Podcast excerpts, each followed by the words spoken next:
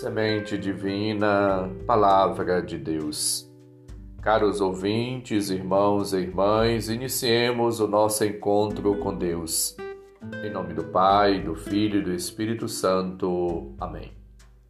Proclamação do Evangelho de Jesus Cristo segundo João, capítulo 3, versículos 16 a 21.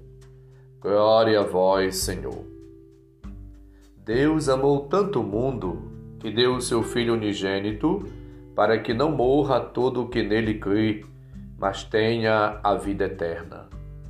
De fato, Deus não enviou o seu Filho ao mundo para condenar o mundo, mas para que o mundo seja salvo por ele. Quem nele crê não é condenado, mas quem não crê já está condenado, porque não acreditou no nome do Filho unigênito. Ora, o julgamento é este: a luz veio ao mundo, mas os homens preferiram as trevas à luz, porque suas ações eram más. Quem pratica o mal odeia a luz e não se aproxima da luz, para que suas ações não sejam denunciadas. Mas quem age conforme a verdade aproxima-se da luz para que se manifeste que suas ações são realizadas em Deus. Palavra da salvação, glória a vós, Senhor. Deus, conforme a Bíblia, é amor, é ternura, é compaixão, e a sua misericórdia perdura mil gerações para aqueles que o amam. Êxodo capítulo 34, versículo 5 seguintes.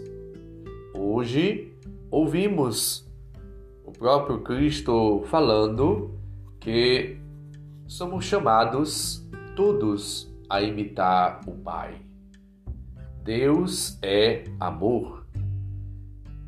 1 João capítulo 4, versículo de 8 a 10, exprime, revela esta verdade. Somos chamados, como imagem e semelhança de Deus, a amar. Amar a Deus e amar o próximo. Cristo, ele não julga o mundo, mas ilumina. Somos chamados em Cristo a vivermos como sal da terra e luz do mundo, a acreditar em Deus que é amor e doar a vida gastar a vida pelo reino de Deus, pelo próximo, assim vivendo uma vida de dedicação, de abertura, de doação, de entrega, de sacrifício em prol do reino de Deus, do próximo de Deus, vivendo uma vida ao estilo de Cristo. Por isso, cristão, seguidor de Cristo vamos cumprindo, realizando a nossa missão.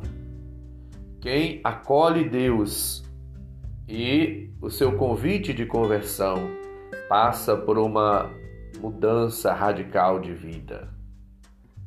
A sua mentalidade e o seu coração são transformados, transcende e encontra o verdadeiro sentido, a verdadeira vida em Cristo, fonte da vida. A palavra de Deus, ela nos ilumina, nos orienta, nos ensina, nos educa, nos capacita para que possamos vencer todas as intempéries da vida, dificuldades, problemas, tentações, provações e alcançar, com a graça de Deus, a vida nova. Assim, vivendo em Cristo, na obediência, no cumprimento, na vivência de Sua palavra, impulsionados, guiados, conduzidos, agraciados pelo Espírito Santo, somos chamados a viver uma vida na liberdade, na liberdade do Espírito. Jesus, ele é o enviado do Pai. O Pai amou tanto o mundo que entregou o seu Filho unigênito a fim de que todo o que nele crê não se perca, mas tenha a vida eterna. Versículo 16, ouvido. A ressurreição de Jesus, portanto, joga luz e ajuda-nos a perceber a intenção do coração de Deus. Deus nos criou por amor. Ele nos fez por amor e convida-nos a todos a amar de todo o coração, com toda a alma, com todo o nosso ser, a Ele mesmo e ao próximo, como Ele nos amou. Somos chamados a permanecer no amor de Deus, vencendo o pecado, ultrapassando tudo aquilo que nos impede de viver na liberdade de filhos e filhas de Deus, a vida nova que Deus nos oferece. Cristo amou-nos e entregou-se a Deus por nós como oferta e sacrifício de agradável dor, lembra-nos Efésios 5:2.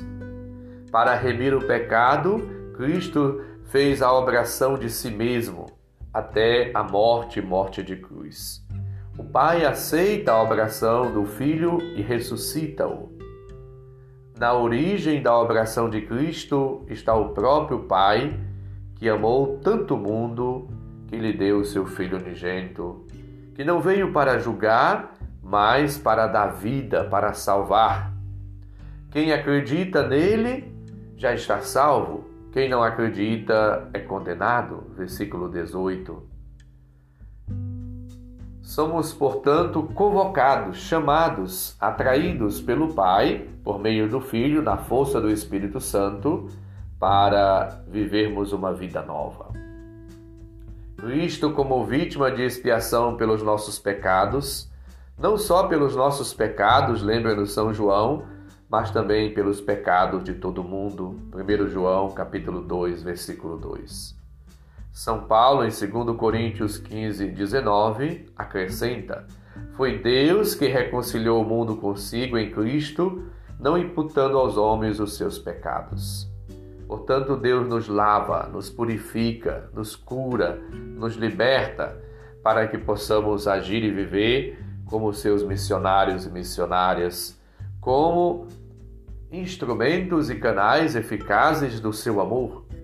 Jesus é aquele que nos indica, é a seta de amor que nos leva ao Pai. Vivendo no Cristo que nos ama e que se doa, somos chamados também nós, cada dia, a manifestar, a revelar, pelas nossas atitudes, pelos nossos gestos, ações, comportamentos, pelas nossas palavras e pela nossa vida, o infinito e grandioso amor de Deus. Como testemunhas do ressuscitado, devemos todos viver na presença de Deus uma vida nova. Testemunhar a Cristo o seu amor, a sua benevolência, a sua compaixão, a sua misericórdia a todos indistintamente. Amar e ser amado a certeza da correspondência do amor de Deus e do próximo, das pessoas, planifica-nos, realiza-nos, nos torna cada vez mais felizes. Temos as cruzes, os problemas, as dificuldades, mas o amor, ele planifica. O amor, ele nos enche, nos envolve e ao mesmo tempo nos dá motivação, força, impulso a agir e viver fazendo bem. Supliquemos hoje a graça de persistir e de perseguir no amor de Cristo, para que assim amando como Cristo de uma maneira infinita, total, plena, gratuita, incondicional, possamos também nós testemunhar o amor e revelar o amor a todas as pessoas.